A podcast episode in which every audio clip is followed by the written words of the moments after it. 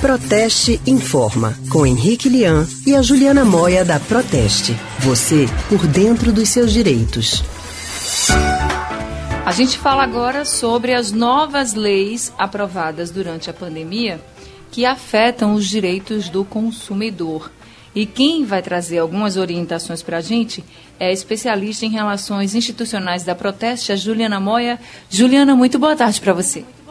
Boa tarde, Anne. Boa tarde, Leandro. Boa tarde a todos os ouvintes que estão conosco. Boa tarde para você também. Juliana, seja bem-vinda mais uma vez.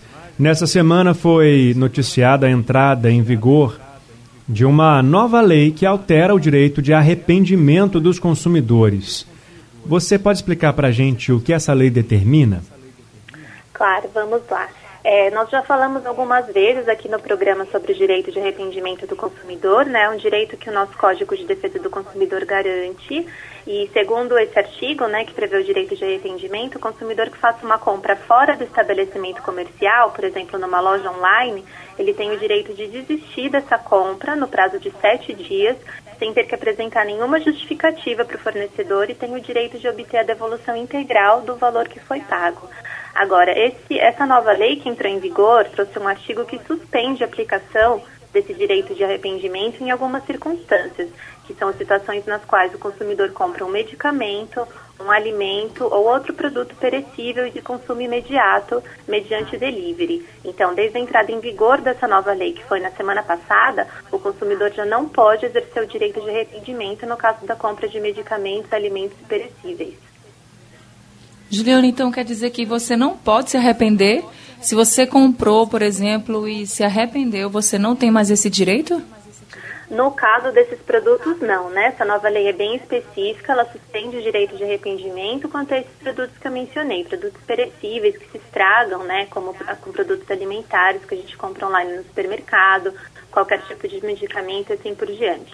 Agora, isso não significa que todos os direitos dos consumidores estejam suspensos no caso da compra desses produtos. Por exemplo, se o consumidor compra um medicamento e chega um medicamento errado na casa dele, se vem com a embalagem danificada, se o alimento chega estragado, nessas circunstâncias ele pode sim exercer os seus direitos, pedir a reparação do produto quando couber, né, a substituição por um em perfeitas condições, o abatimento do preço ou a devolução integral do valor. Então, tendo algum defeito no produto, o consumidor continua tendo o direito de obter reparação dos seus direitos.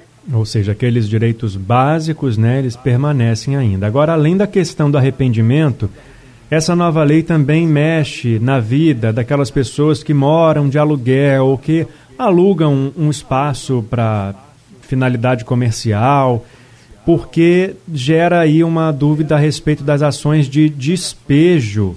Você pode explicar para a gente em quais condições, então, essas pessoas podem ser despejadas dos espaços? Exatamente. Essa lei que entrou em vigor ela é bem complexa, né? Ela fala de diversos assuntos, a gente falou aqui do arrependimento e ela fala também dessa questão do despejo. Quando esse projeto de lei foi apresentado no Congresso Nacional, ele vinha com um artigo que tinha como objetivo impedir as decisões liminares de despejo. Ou seja, caso o locatário deixasse de pagar o aluguel, o proprietário poderia entrar com uma ação de despejo e nessa ação o juiz poderia dar logo de cara uma decisão liminar, né, determinando o despejo.